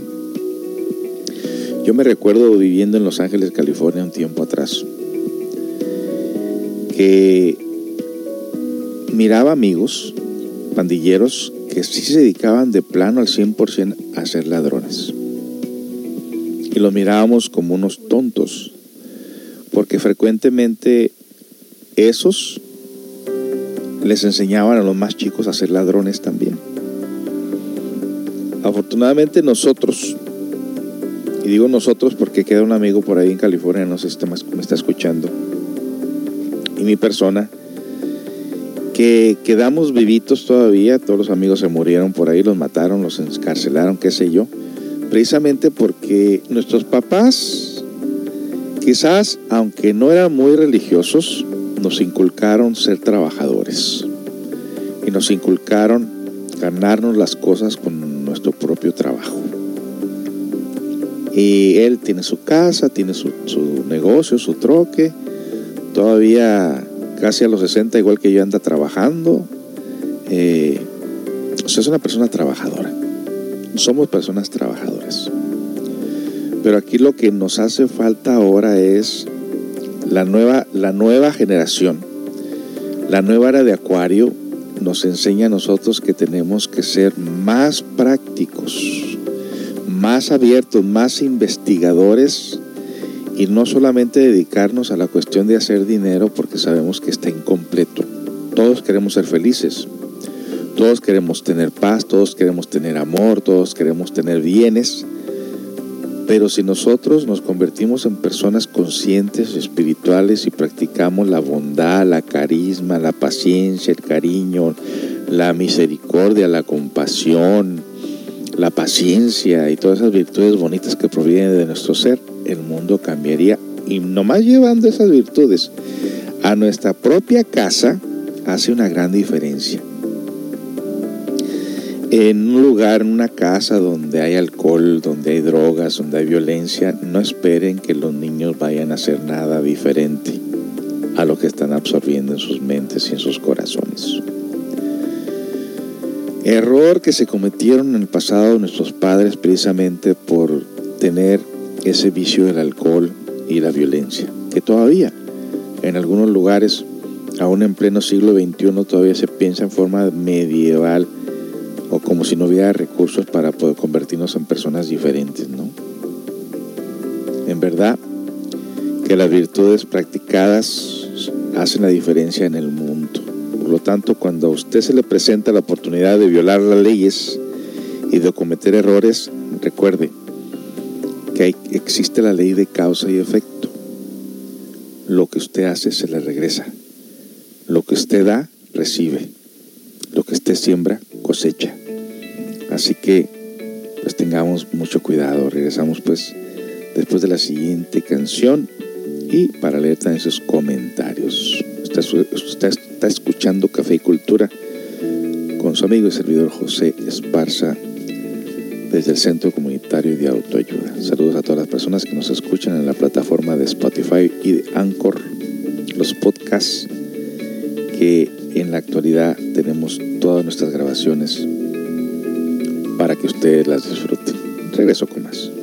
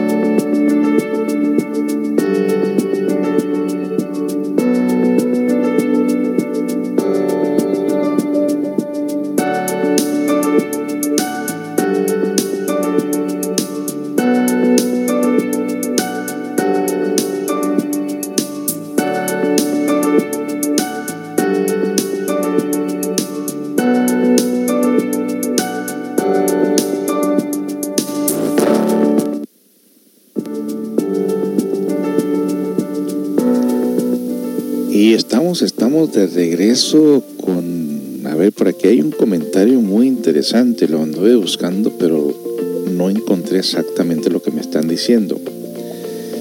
Eh, bueno, dicen por aquí felicidades al esposo de Lorena que está cumpliendo años. Sí, felicidades, felicidades, felicidades.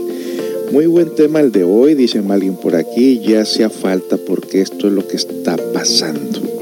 Así es, comparte la aplicación para que los demás también se notan de esta información que estamos entregándoles a ustedes.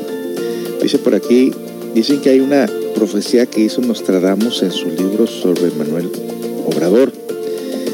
Mira que lo único que encontré fue eh, Maya. A ver, déjame ver, o Azteca, déjame ver qué es. Ah, dice, las profecías aztecas y mayas sobre Obrador se están cumpliendo. La puse con Nostradamus, pero no encontré nada, pero vamos a escuchar a ver qué dicen sobre esto.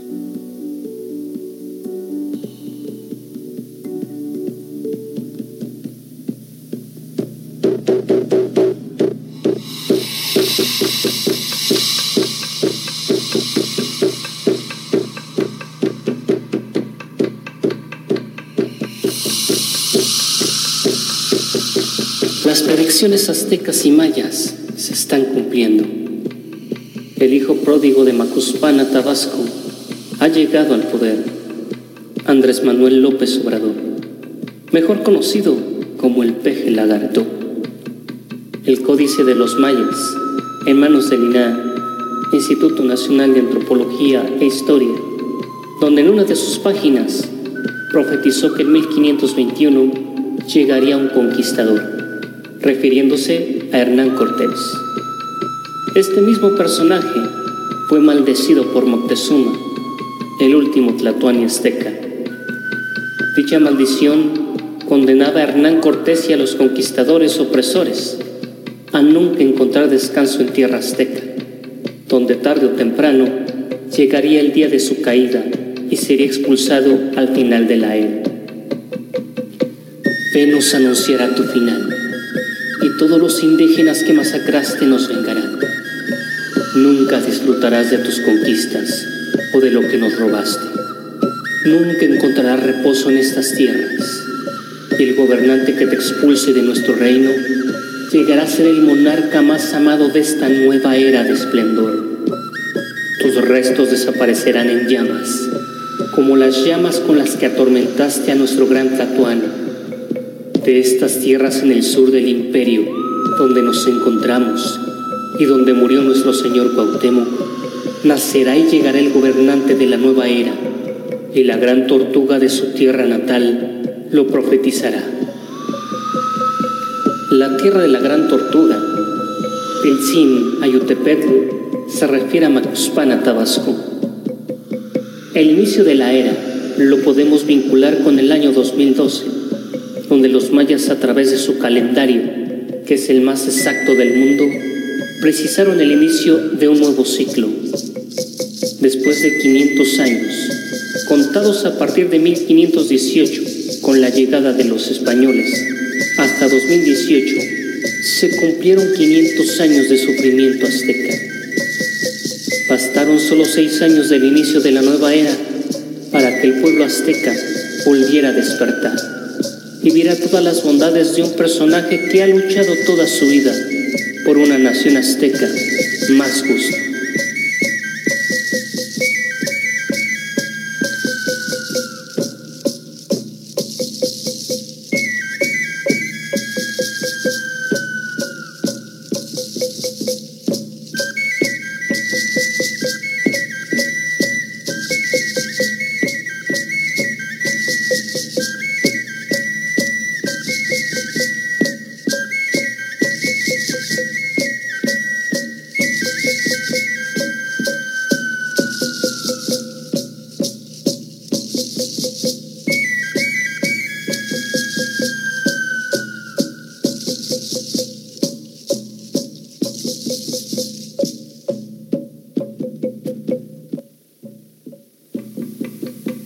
Y bueno, es todo lo que encontré referente a las profecías de esto. No encontré con Nostradamus.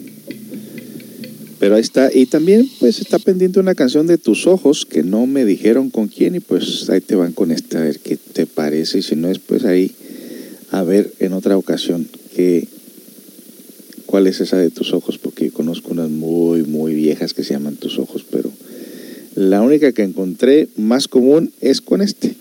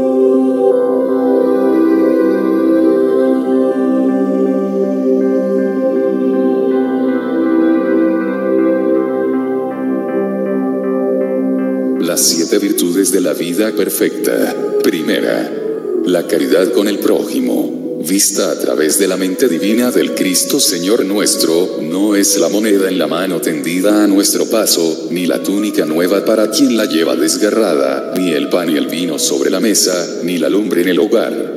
Es ante todo y por encima de todo la palabra suave que consuela y alienta, la piedad misericordiosa que perdona y oculta los pecados del hermano para que el mundo malévolo no le arroje piedras ni lo lleve al patíbulo. Es el abrirle camino de justicia y rectitud iluminado por el amor y la fe, florecido de esperanza y alegría para desenvolver su vida en el marco sagrado y bendito de la eterna ley.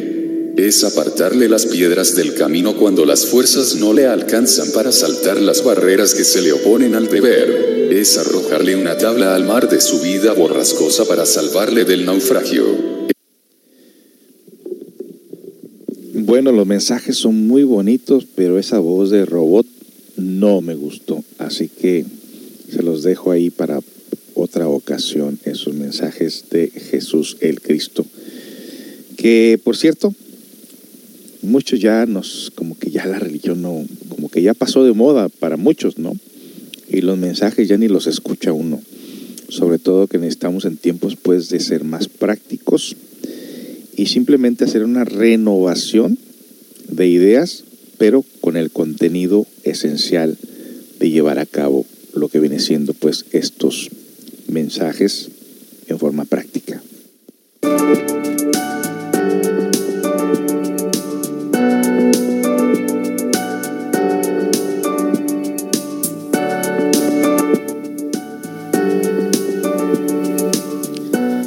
Y nos dicen por acá, uh, esa canción ya ni nos acordamos de esa. Ya llovió, dice, imagínate, y esa es de los, por ahí de los 80, ¿no? ¿Qué tal que te pongo tus ojos de los 60? Van a decir, no, hombre, este ya es prehistórico, ¿no? Y sí, enseguida viene la de Mamá Solita, creo que va a ser una canción triste. uh. Pero bueno, petición del público, ¿no? Eh, una de las ventajas que tiene la plataforma de Spotify y de Anchor del podcast es, por ejemplo, como ya está grabado arriba en la plataforma y le aparece la ventanita ahí en su teléfono cuando está escuchando, usted puede pausar. De hecho, si apaga el teléfono o se cambia a otro lugar, queda ahí donde usted dejó el audio, queda ahí para cuando usted regrese ahí lo vuelve a tocar de nuevo. Otra ventaja que tiene es que se puede compartir. Simplemente le hace comparta, copia, copy link, lo empasta y lo manda a quien usted quiera. Se puede compartir. Si no lo sabe hacer, dígame, con mucho gusto le explicamos cómo se hace esto. Otra gran ventaja, porque mucha gente me critica que por qué pongo música tan fea. Y recuerde que el, el gusto se rompe en géneros y el género se rompe en gustos. Tiene una ventanita la plataforma de 15 segundos para atrás o para adelante. Usted le adelanta la canción que no le gusta y sigue escuchando lo que le gusta. Es una de las ventajas grandes que tiene esta plataforma de podcast. Así que ahí, ahí está. Así que eh, si yo impusiera lo que a mí me gusta, me convierto en un dictador. Lo único que puedo hacer es, en ocasiones, pues, aceptar las cosas como son y no ponerme ante ello. Mientras no perjudique la vida de las demás personas, pues no hay problema, ¿no? En todo caso, ahí nos, nos diferenciamos unos de los otros y pues unos están nivel de ser, otros en otro nivel de ser. Nunca podemos decir nosotros que estamos mucho mejor que los demás porque nos convertimos en personas eh, vanidosas hasta cierto punto y no queremos, queremos que surja dentro de nosotros lo que es la humildad, la comprensión, la compasión, la paciencia, todas esas virtudes que provienen de nuestro propio ser. Eh, ok, dice que gracias don José, buen programa, sería bueno que todos compartan la plataforma, sí, claro que sí, de eso se trata. Y ya que estamos platicando aquí, pues un saludo a las personas que nos escuchan por allá, que muchas de las veces no nos dicen dónde están escuchándonos, pero sabemos de acuerdo al reporte que nos da la plataforma Eh, gran parte de los que nos escuchan es en México y en Estados Unidos. Eh, España, Argentina, todos los lugares está subiendo muy bien, muy bien la radio. Mucha gente está aceptándola muy bien, qué bueno, nos da mucho gusto. Y mandamos un cordial saludo a nuestros familiares que se encuentran por ahí en Guadalajara, a la tía Juanita, a la tía Teresa, a Marcelo, a los primos, a los sobrinos, a mi prima Barbie, a mi primo Mario, eh, todos esos lugares eh, bonitos que tienen un clima bonito allá, eh, gente muy sufrida, gente que realmente sabe lo que es ganarse las cosas, no como nosotros aquí que derrochamos, que malgastamos, que no apreciamos, porque aquí todo se consigue fácil, pero el corazón humano es lo que hace la diferencia en las personas. Puedes tener todo lo material, pero si no tienes corazón no tienes nada. Y aunque tengas mucho corazón y no tengas cosas materiales, siempre se buscan los corazones de las personas, porque el cariño, el amor, la virtud, la hermandad, el sentir ese abrazo fraternal de las personas es, algo que hoy en día, sobre todo en nuestros tiempos, necesitamos de gran manera y que no lo podemos tener pues de todos por las cosas como están. Eh, ¿Qué más quería decirles? Estuvo muy interesante el tema este día. Sí, voy con esta canción de Mamá Solita y luego regresamos con más ya para prácticamente casi casi cerrar la programación. Y un saludo por ahí a Baja California, a nuestros familiares, a mis suegritas, a mi suegrita, que dice, iba a decir suegritos, pero suegrita. No me meter en problemas aquí porque dije suegritas.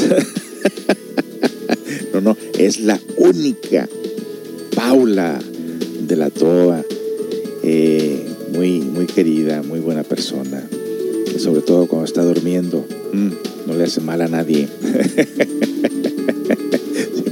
siempre, siempre nos andamos vacilando. Y a don Jesús por ahí también. Eh, también a mi, a mi cuñada Silvia, a David, a Kevin, a Alejandra, a la ceniza, a los perros, a los gatos y a todas las lagartijas que anden por ahí entre los cactus. Saludos a todos por ahí. y también acá en lo que viene siendo Colombia, que también gran parte de personas nos escuchan en Colombia. Saludos por ahí a todos los hermanos colombianos. Un gran saludo para todos ustedes. Eh, un saludo también para acá, para Houston, Texas, donde hay personas que nos escuchan también por ahí, familiares y compañeros del estudio. Saludos por ahí a Texas, a Los Ángeles, California, también nos encuentran mis hermanos. Y claro que sí, sobre todo aquí a el estado de Washington, donde pues hasta ahorita ya no nos hemos podido reunir. Eh, pareciese como que todo esto nos ha encaminado a un nuevo destino, a pues a seguir adelante, ¿no? A seguir adelante eh, cuando ya se pueda dar el conocimiento para seguir adelante hacia más ocultos lugares, qué sé yo. Pero bueno, un saludo a todos los que nos están escuchando también a través de este medio. Vámonos con esta canción, pues, de Mamá Solita con Pedrito Fernández cuando estaba bien chiquillo. Y yo sé que va a ser una canción triste, pero bueno, ni modo, así me la pidieron y ahí le va.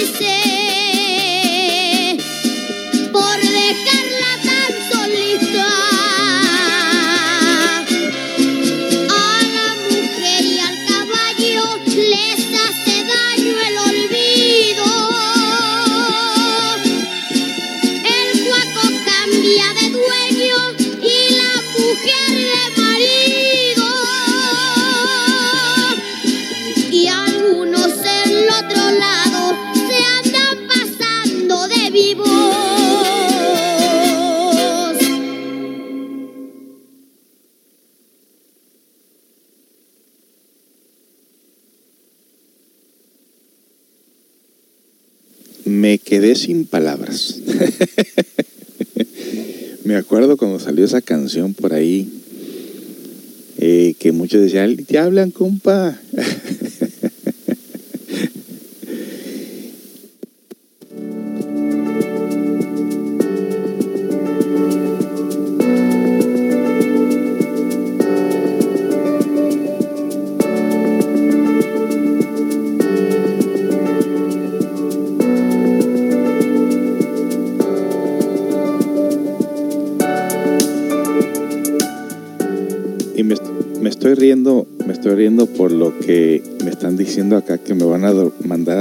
Sillón.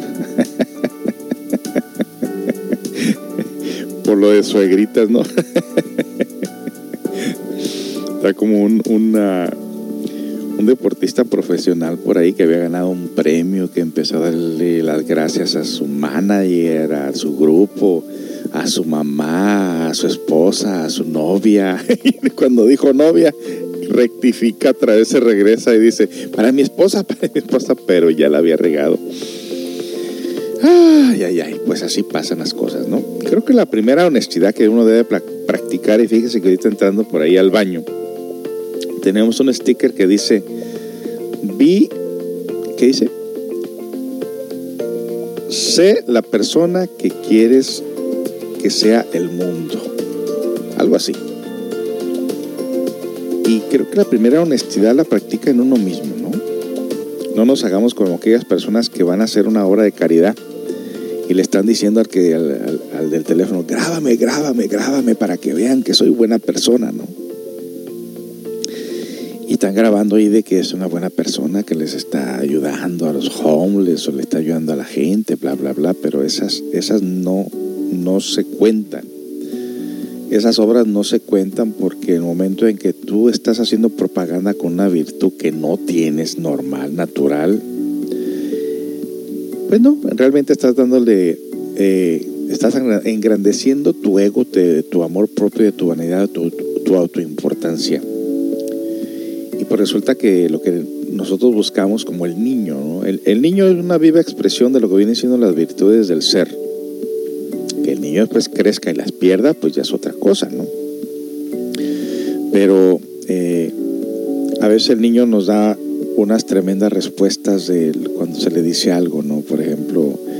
Le decía a mi esposa al niño, eh, si, vas, si vamos a México y se burlan los niños de tu español, que tu español es, es diferente, que no, no, no es español bueno como el de ellos, tú dile que eres bilingüe y por eso hablas el español de esta manera. Y eso, eso es bien visto, hasta me lo pueden notar a mí en cierta manera, de que hay palabras que me cuatropeo, hay palabras que no entiendo precisamente por la cuestión de que yo me crecí aquí, en Estados Unidos, aunque la gente me dice, hablas muy bien el español, pero eso se debe a que me han corregido, a que leo libros y a que constantemente estoy eh, aprendiendo palabras hasta la fecha, y lo mismo en inglés. Y, mi hijo dice, ¿y, y si les enseño inglés? Ah, mira, esa parte no contábamos que fuera a responder, porque es exactamente lo que se debe hacer. Cuando una persona no sabe algo, enséñale. El problema es que muchas de las veces la otra persona no quiere aprender. Se cierran ante aprender. Hay gente que así es. Hay gente que dice, no, así, así nací, así crecí y así me voy a morir. Pero la vida misma es una enseñanza que tenemos nosotros que día con día procurar aprender. Así que, pues amigos, ojalá que no me manden al sillón. Y si me mandan, pues no es cosa nueva. ay, ay, ay, ay, ay. Bueno, pues muchas gracias por habernos acompañado este día. Estamos muy contentos. Recuerden que mañana tenemos programación de nuevo. No esperen que les mande yo la invitación, como lo hago todo el tiempo que voy a estar en la radio. Mañana, Dios mediante, a las 9 de la mañana tenemos el Rincón Místico, estamos estudiando cómo poner en práctica eh, la verdadera religiosidad dentro de nosotros, sin que se- seamos de ninguna religión específica pero cómo poner en práctica la religiosidad en ese rincón místico donde estamos estudiando el libro de Tomás de Kempis, un libro de, los, de todos los libros es el, el libro más leído aparte de la Biblia porque ese te ayuda a fortalecer, a rectificar y acomodarte en el camino espiritual sin hacer tanta propaganda con ello. Bueno, pues vamos a regresar para cerrar la programación después de la siguiente canción. No se vaya.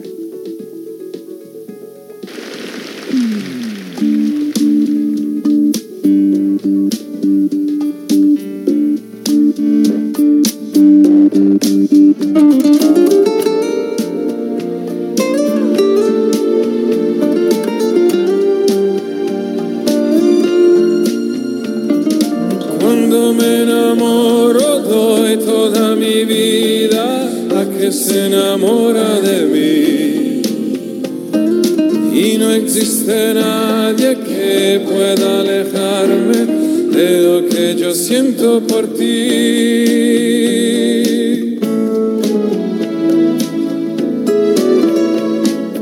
Dicen que no sabré buscarte flores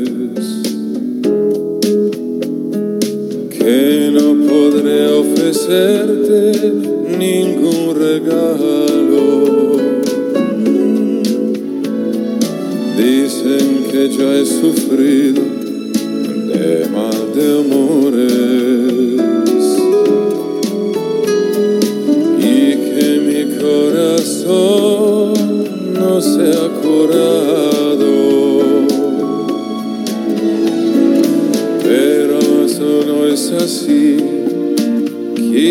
lo sabes. Tú me conoces bien. Y cuando, cuando me enamoro, doy toda mi vida a quien se enamora de mí. Y no existe nadie de lo que yo siento por ti. Cuando me enamoro doy toda mi vida a quien se enamora de mí.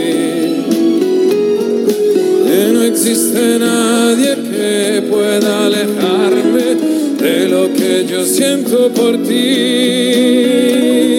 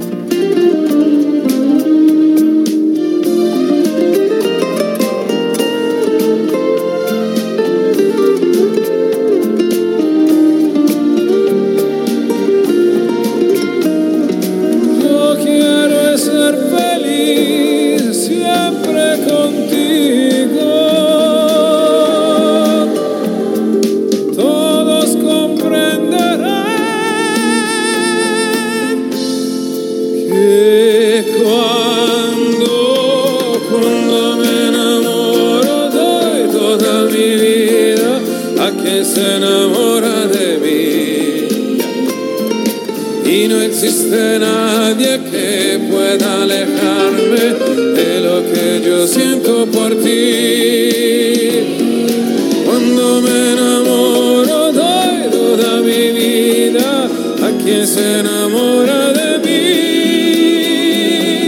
Y no existe nadie que pueda alejarme de lo que yo siento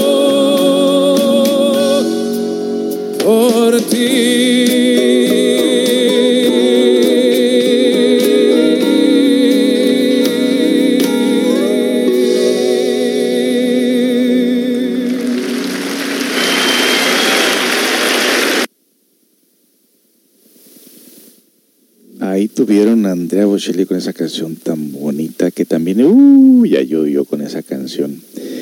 Bueno, pues amigos, este, por aquí nos dicen ya finalmente, muchas gracias don José, pues gracias a ustedes también. Feliz fin de semana para todos, nos dicen algo por aquí. Gracias, buen día, don José nos dicen, estuvo muy interesante su programa. Mister, muchas gracias. No, pues qué bueno, qué bueno que les gustó, qué bueno que les gustó. Les recuerda que tenemos una cita mañana punto a las 9 de la mañana. Quien vive en otros lugares que también se sacan de onda a veces que dice, oye, pero este, ¿cómo que ya terminó el programa? Yo, aquí son las 9 o, o está muy temprano. Pues miren, la hora del Pacífico ahorita marca las 11.35 de la mañana. Así que calcule su horario. Mañana a las 9 de la mañana estaremos de regreso aquí con el Rincón Místico. No se lo pierdan, muy interesante. Mucho, muy reflectivo el programa de mañana. Así que no se lo pierda. Por mi parte, pues muchas gracias por habernos acompañado en este día. Saludos a todos por allá. Y no se olvide de visitar la plataforma de Spotify, de Anchor y de compartirla con sus conocidos. Hasta la próxima.